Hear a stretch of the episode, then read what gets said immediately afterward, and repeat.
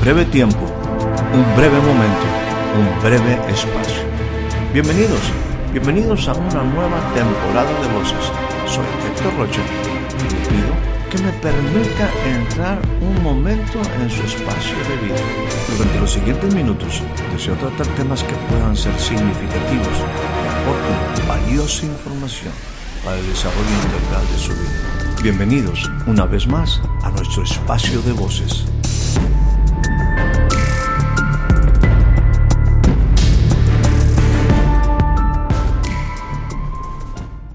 Le doy a usted la más cordial bienvenida a este nuevo breve espacio de voces. El día de hoy estaremos haciendo referencia a una escritura que se encuentra en el libro de los Hechos, en su capítulo número 20, versículo 22. Dice de esta manera, Ahora, he aquí, ligado yo en espíritu, voy a Jerusalén, sin saber lo que allá me ha de acontecer. Esta es una referencia a una expresión que el apóstol Pablo estaba haciendo en una parte del trayecto de su tercer viaje misionero, un viaje que definitivamente, como él lo describe aquí, no sabe lo que al final le irá a acontecer. Lo que sí sabe es que hay cosas que tiene que hacer y en este sentido va nuestra reflexión del día de hoy. Y ello es porque la vida plena y abundante está ligada al propósito. Si la vida entonces está ligada al propósito, permítame aquí utilizar esto que el apóstol Pablo habla en cuanto a su vida, diciendo, ligado yo en espíritu, voy a Jerusalén. Entonces, en este caso, para él es Jerusalén, es un destino, un destino que debe definitivamente alcanzar un destino al cual debe de llegar. Hablando de este sentido de ligado en el espíritu, hay un versículo que me gustaría utilizar.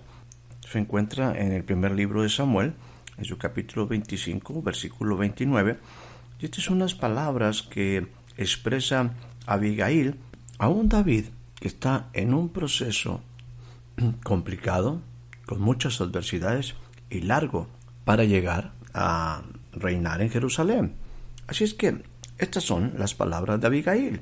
Dice de esta manera, aunque alguien se haya levantado contra ti para perseguirte y atentar contra tu vida, y esta sería para eh, efecto de lo que estamos compartiendo el día de hoy, la parte medular de este versículo. Abigail continúa diciendo, con todo, la vida de mi Señor sea ligada en el as de los que viven delante del Señor tu Dios. Lo que está diciendo aquí Abigail es que, que hay ciertas personas que sus vidas están ligadas a unas de aquellos que están aprendiendo o que viven delante, delante de su Dios. En este sentido es cuando ah, aquí me permitiría hacer una referencia de un pasaje que, que en las últimas fechas me ha estado llamando la atención y que lo he utilizado en últimos tiempos para, eh, por lo que estamos viviendo el día de hoy, como información sumamente clave. Dice en el capítulo número 24 del Evangelio según San Mateo, y leo a partir del versículo 37, refiriéndome, como dice la escritura aquí, como los días de Noé.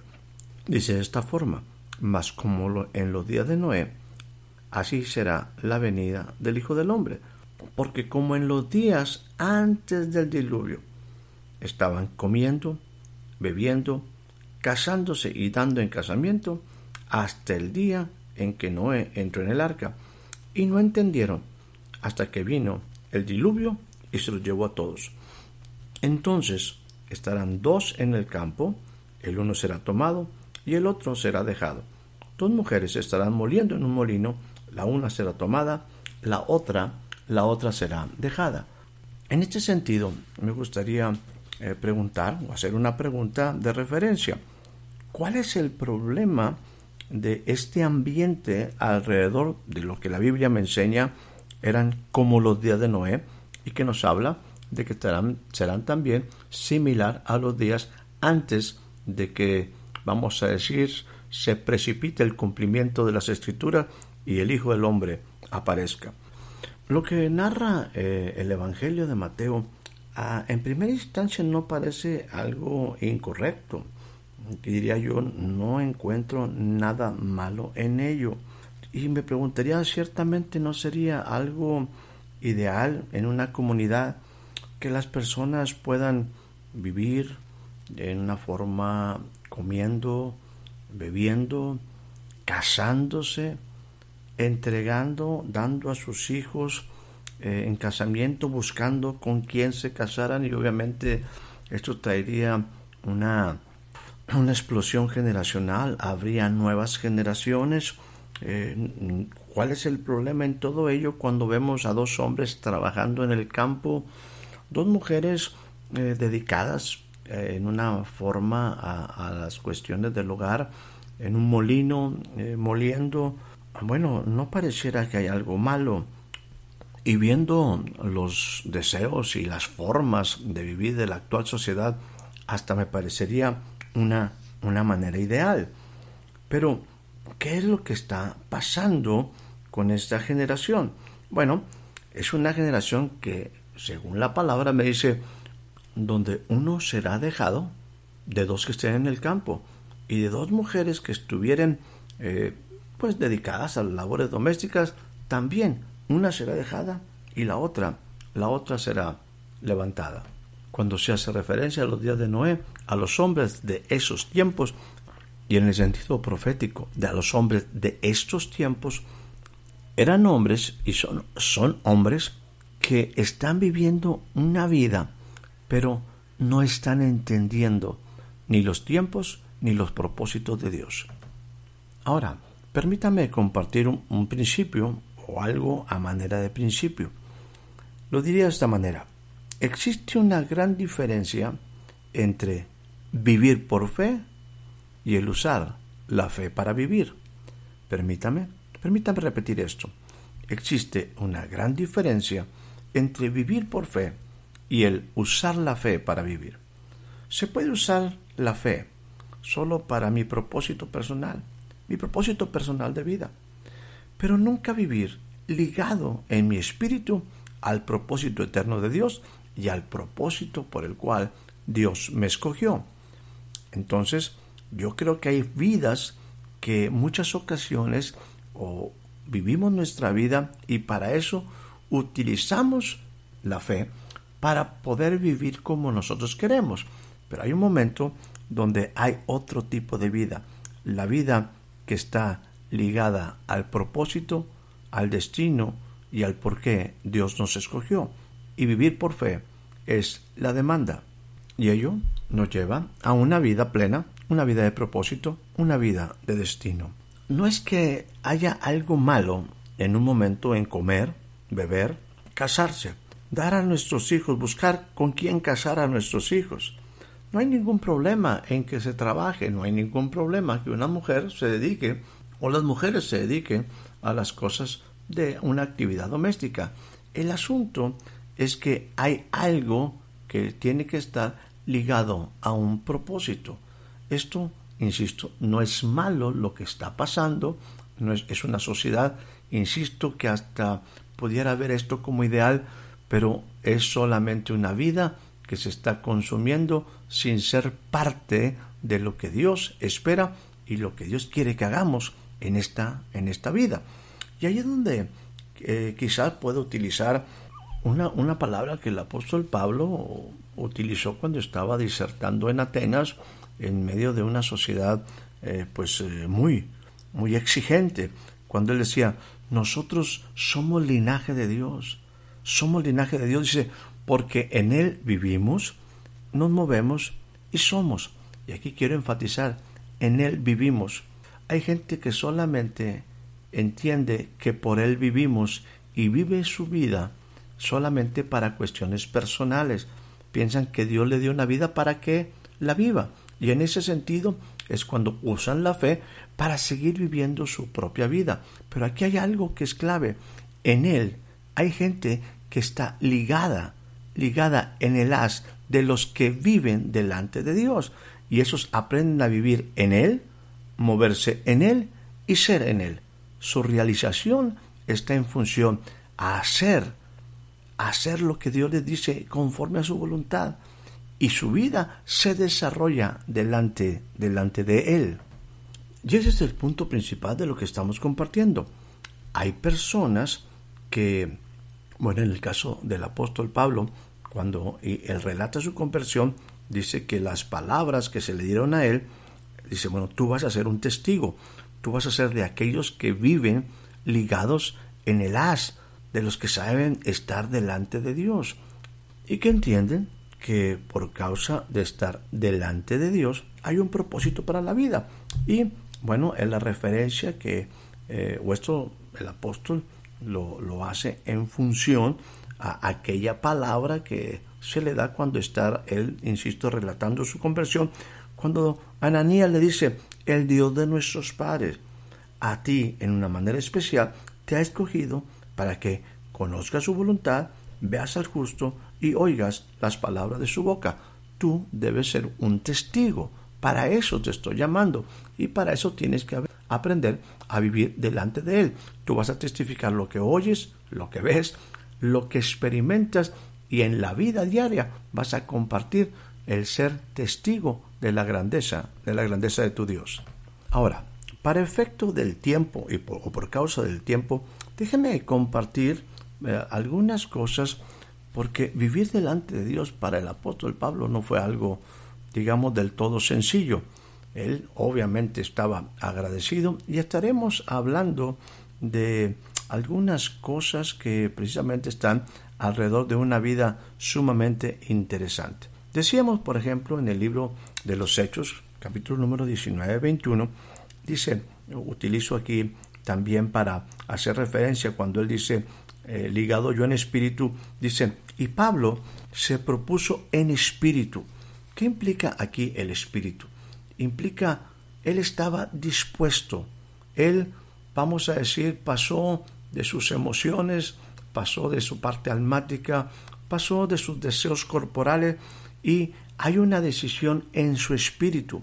Y es donde también hacemos referencia a lo que nos decía Hechos 22, eh, 20-22, cuando dice yo ligado en el espíritu. Bueno, el estar ligado en el espíritu implica en principio que estés dispuesto, que te propongas hacer algo en el espíritu y en una forma muy precisa, él propuso ir a Jerusalén.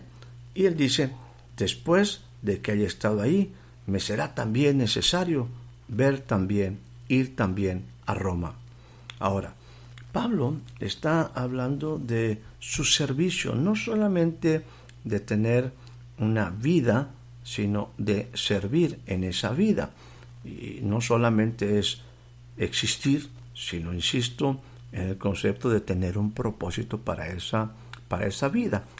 En un otro envío por ahí pasado hablamos del concepto de honrar y servir como hijos delante de nuestro Dios y delante de nuestro Señor, delante de aquel que es nuestro Padre, pero que también es nuestro Señor. Honrar y servir es la esencia de un hijo. Y el apóstol Pablo entiende esto. Dice, mi vida, yo vivo sirviendo al Señor con toda humildad también hay momentos con muchas lágrimas y, pruebas, pero ligado en el Espíritu e ignorando aún lo que me puede suceder en Jerusalén, dice el apóstol, el Espíritu Santo, ya no su Espíritu, el Espíritu Santo a su Espíritu me da testimonio de cosas que yo debo de hacer, de cosas que yo debo de experimentar, de lugares a donde debo de ir. Dice, y haciendo caso, permítame que ampliar un poquito esto porque me parece sumamente interesante, el apóstol hace una ah, disertación muy fuerte, ¿no? Cuando dice, entendiendo esto, lo que el Espíritu habla a mi Espíritu, de ninguna cosa hago caso. Tampoco estimo preciosa mi vida para mí mismo, con tal de que acabe mi carrera, mi propósito, con gozo y el ministerio que recibí del Señor Jesús para dar testimonio del Evangelio de la gracia de Dios. Él tenía muy claro cuál era ese propósito.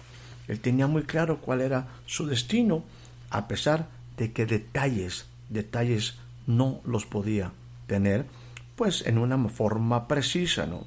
Es más, creo que también hubo momentos donde, bueno, la duda pudo aflorar y permítanme para ello compartir un poquito algunas cosas que se encuentran en el libro de los Hechos, capítulo 21, versículo número 4. Dice así, y hallados los discípulos, nos quedamos ahí siete días. Estamos hablando del trayecto del apóstol Pablo en su viaje. Dice, y ellos decían a Pablo por el Espíritu que no subiese a Jerusalén. En el mismo capítulo, más adelante, dice, al otro día, saliendo Pablo y los que estaban con él, llegaron a casa de Felipe. Y ahí mismo llega un profeta llamado Agabo. Y este hombre toma el cinturón que, de Pablo y lo ata a sus pies y sus manos. Y dijo, esto dice el Espíritu Santo. Así atarán los judíos en Jerusalén al varón de quien es este cinto y lo entregarán en manos de los gentiles. Sigue relatando el escritor. Al oír esto, nosotros le rogamos, lo de aquel lugar, que no fuese a Jerusalén. La respuesta de Pablo es impresionante.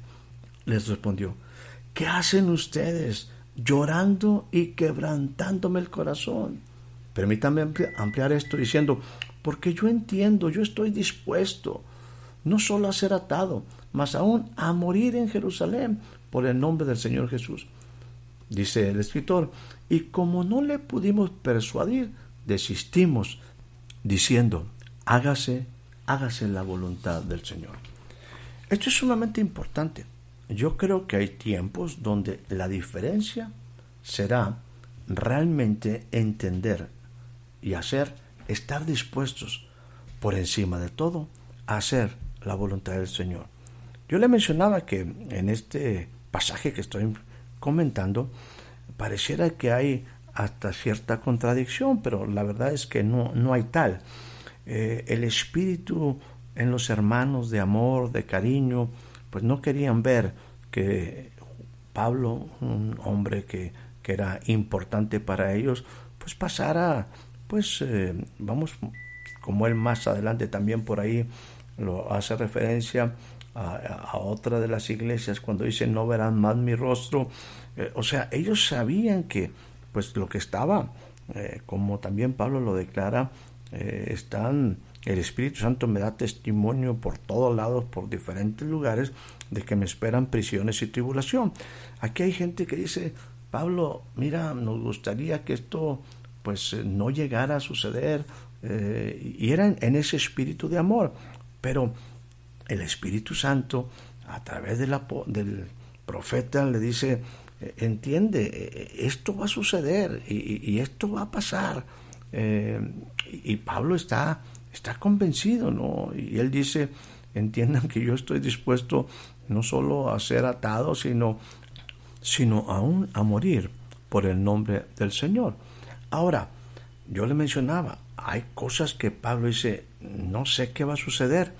Y los hermanos, en un buen plan también, eh, deseando lo mejor, pero tampoco sabían eh, qué iba a suceder o cuál era el propósito final de todo aquello que estaba aconteciendo alrededor de Pablo y de lo que ellos eran testigos. En su corazón dispuesto, no deseaban obviamente que, que las cosas fueran de esa manera.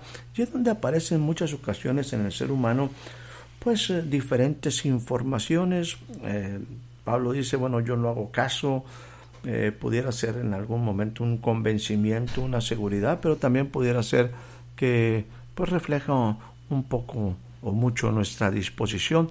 Y algunas cosas pareciera también una terquedad en hacer algo, pero la verdad es que la declaratoria final, cuando ellos tratan de convencerlo y persuadirlo de que no vaya a Jerusalén y él dice yo debo de ir a Jerusalén, yo creo que en todos ellos había pues una, un desconocimiento pleno de cuál era la voluntad de Dios, pero creo que la expresión hágase la voluntad del Señor es la disposición de todos a que ciertamente se cumpla la voluntad del Señor, porque son vidas que están ligadas al Espíritu, son vidas que están ligadas al propósito, aun que no sepamos lo que nos ha de acontecer. Tomando la vida del apóstol Pablo en una forma muy específica, no podemos negar que la vida del apóstol Pablo es una vida sumamente interesante. Él ha declarado que está ligada a su vida en el espíritu y por lo tanto va, está propuesto a hacer cosas en el espíritu y por lo tanto decide. La vida interesante, yo pudiera aquí mencionar algunos rasgos que son peculiares en la vida, en la Biblia de Pablo, en la vida de Pablo. Pablo es un testigo, él está seguro desde su llamado que él es un testigo. Número dos, entiende que, que por causa del propósito, aún su vida corre el riesgo de muerte. O sea, Pablo dice, no estima su vida como algo precioso con tal de que él acabe la carrera. Número uno, Pablo está seguro de que es un testigo. Su vida está ligada al propósito. Él sabe que es un siervo. Él camina como siervo y tiene un corazón humilde para cumplir con todo lo que el Señor le pida con tal de cumplir su voluntad.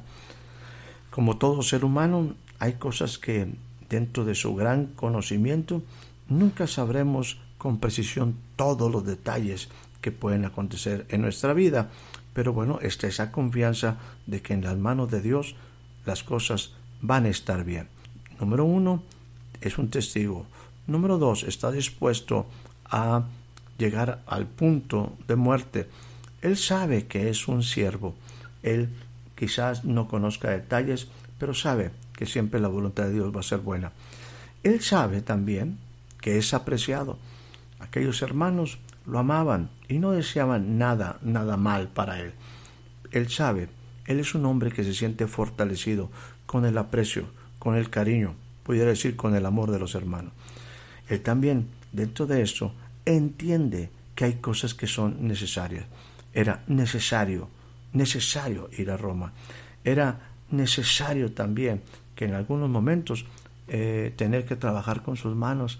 Él dice, mira, yo estoy libre de ustedes, las cosas que para mí eran necesarias, para mí y los que andan conmigo, con nuestras manos nosotros trabajamos para obtener lo que era necesario. Hay una máxima preciosísima a los filipenses, ¿no? Cuando dice, entiendan, para mí el vivir es Cristo, el morir es ganancia. No estoy diciendo que él deseaba morir, estoy diciendo de que él sabía que su vida era Cristo. Y bueno, él también ahí lo expresa en ese sentido, diciendo, este es un conflicto para mí, eh, yo sé que quedarme con ustedes es muy bueno, pero morir y estar delante de la presencia de Dios es algo, es algo maravilloso.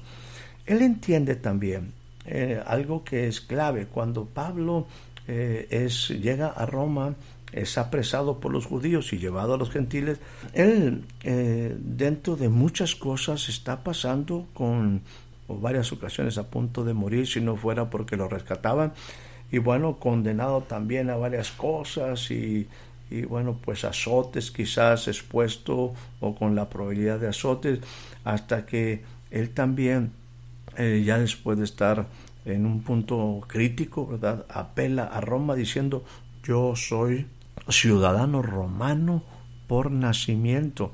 El oficial que estaba por ahí dice, bueno, a mí me costó muchísimo la ciudadanía, dice, yo lo soy por nacimiento. A lo que me refiero es que Pablo entiende quién es en el mundo y es un hombre que aprende a desarrollar su vida delante, delante de Dios.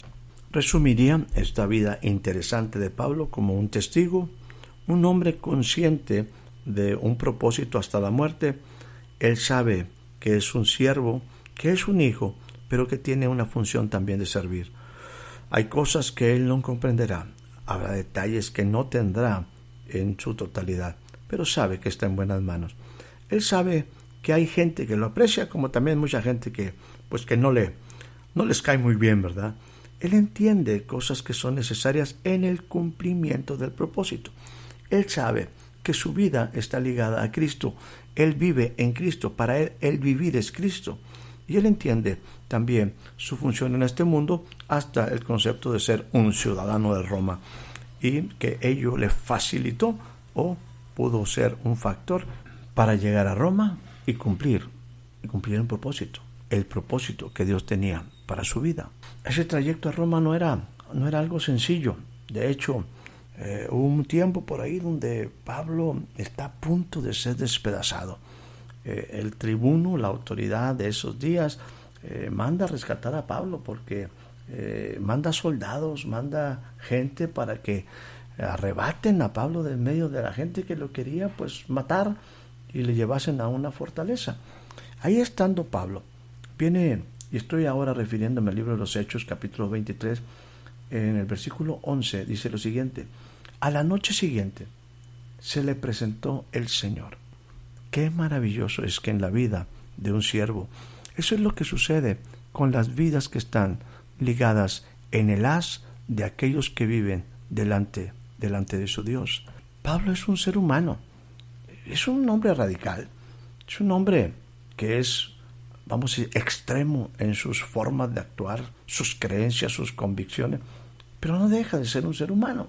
Y ahora está Pablo ahí nuevamente eh, o en una posición de soledad y en una noche se le presenta, dice el versículo 11 del capítulo 23, el Señor dice, Pablo, ten ánimo, pues como has testificado todo lo que ha pasado aquí en Jerusalén, a donde yo te traje, donde sabías que ibas a estar pasando por prisiones y tribulaciones, así como tú has estado aquí testificando de todo esto, es necesario que testifiques también en Roma.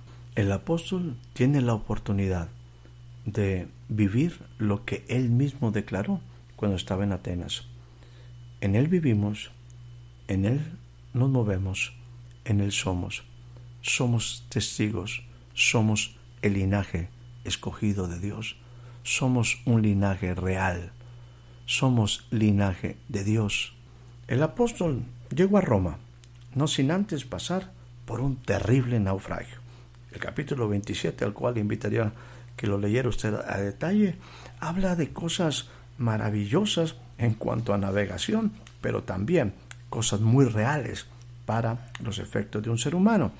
Pablo sintió en ese navegar, en ese trayecto, en ese trasladarse, en ese llegar a Roma, los efectos de una navegación con vientos contrarios, con tormentas, donde se pierde esperanza de vida, donde se queda a la deriva, donde no hay en algún momento ni luna, ni sol, ni de día ni de noche, las cosas se complican muchísimo. Pareciera, como él mismo lo dice, que se perdía toda esperanza de vida.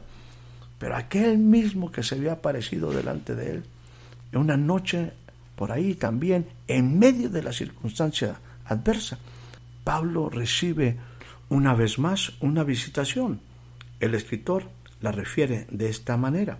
Previo dice, habiendo perdido toda esperanza de salvarnos, habiendo perdido toda esperanza de vida, dice, entonces Pablo, como hacía ya mucho que no comíamos, puesto en pie en medio de ellos, dijo, habría sido, por cierto, conveniente, oh varones, haberme oído, y no zarpar de Creta tan solo para recibir este este perjuicio y pérdida. Pero ahora les exhorto a tener buen ánimo. Pues quiero decirles, amplío, que no habrá ninguna pérdida de vida entre nosotros, sino solamente la nave se perderá. Porque esta noche, una noche más, ha estado conmigo el ángel del Dios de quien yo soy y a quien yo sirvo, diciendo, Pablo, no temas, es necesario que comparezcas ante César y aquí Dios también te ha conseguido todos, todos los que navegan contigo. Por tanto, oh varones, tengan buen ánimo, porque yo confío en Dios, que será así como se me ha dicho. Bueno, esto nos habla de la convicción del apóstol Pablo. Pablo llegó a Roma. Las cosas no fueron sencillas, los trayectos fueron complicados, las dificultades, los vientos fueron adversos, pero la verdad es que existe una gran diferencia entre vivir por fe y el usar la fe para vivir. Pablo estaba ligado, ligó su espíritu y por lo tanto se introdujo en un propósito y destino. Pablo aprendió lo que es vivir, moverse y ser y ser en él. Pablo estuvo seguro y confiaba en que las cosas iban a ser como el Señor le había prometido, como el Señor se lo había dicho. Pablo llegó a Roma. Esa era la voluntad de Dios, que llegara a Roma. Y Pablo ligó su vida, ligó su espíritu, fue a Jerusalén para luego llegar a Roma. Me gustaría finalizar usando las palabras que Abigail le expresó a David y yo quisiera hacerlo para ti. Sea tu vida ligada en el haz de aquellos que viven delante, delante de su Dios. Me incluiría yo mismo. Sea nuestra vida ligada en el haz de aquellos que viven delante, delante de su Dios. Ten la certeza de que cuando nos dispongamos a ligar nuestra vida en el haz de aquellos que viven delante de su Dios, llegaremos a nuestro destino, cumpliremos el propósito y seremos útiles en la expansión del reino. Que tengas una excelente noche, que tengas una excelente tarde, un excelente día. Espero haya disfrutado de este breve espacio de voces. Soy Héctor Rocha. Hasta la próxima.